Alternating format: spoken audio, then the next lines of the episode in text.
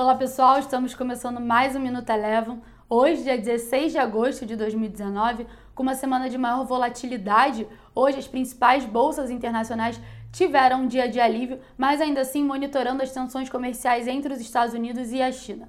As bolsas americanas e as bolsas europeias tiveram em sua maioria ganho superior a 1%. O dólar passou o dia praticamente estável e por aqui encerrou com leve alta de 0,33% na casa ainda dos R$ 4,00. Aqui no Brasil, ainda com uma agenda esvaziada e o encerramento da safra de balanços do segundo trimestre, o Ibovespa acompanhou o humor internacional e encerrou com leve alta de 0,76%. Apesar da alta de hoje, ainda assim na semana o Ibovespa acumulou perdas de 4%.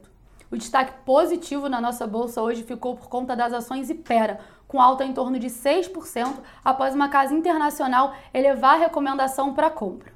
O Minuto Eleven de hoje fica por aqui. Se você quiser ter acesso a mais conteúdos como esse, inscreva-se em nosso site www.elevafinancial.com e siga a Eleven também nas redes sociais. Eu sou a Jéssica Feitosa e eu te espero no próximo Minuto Eleven.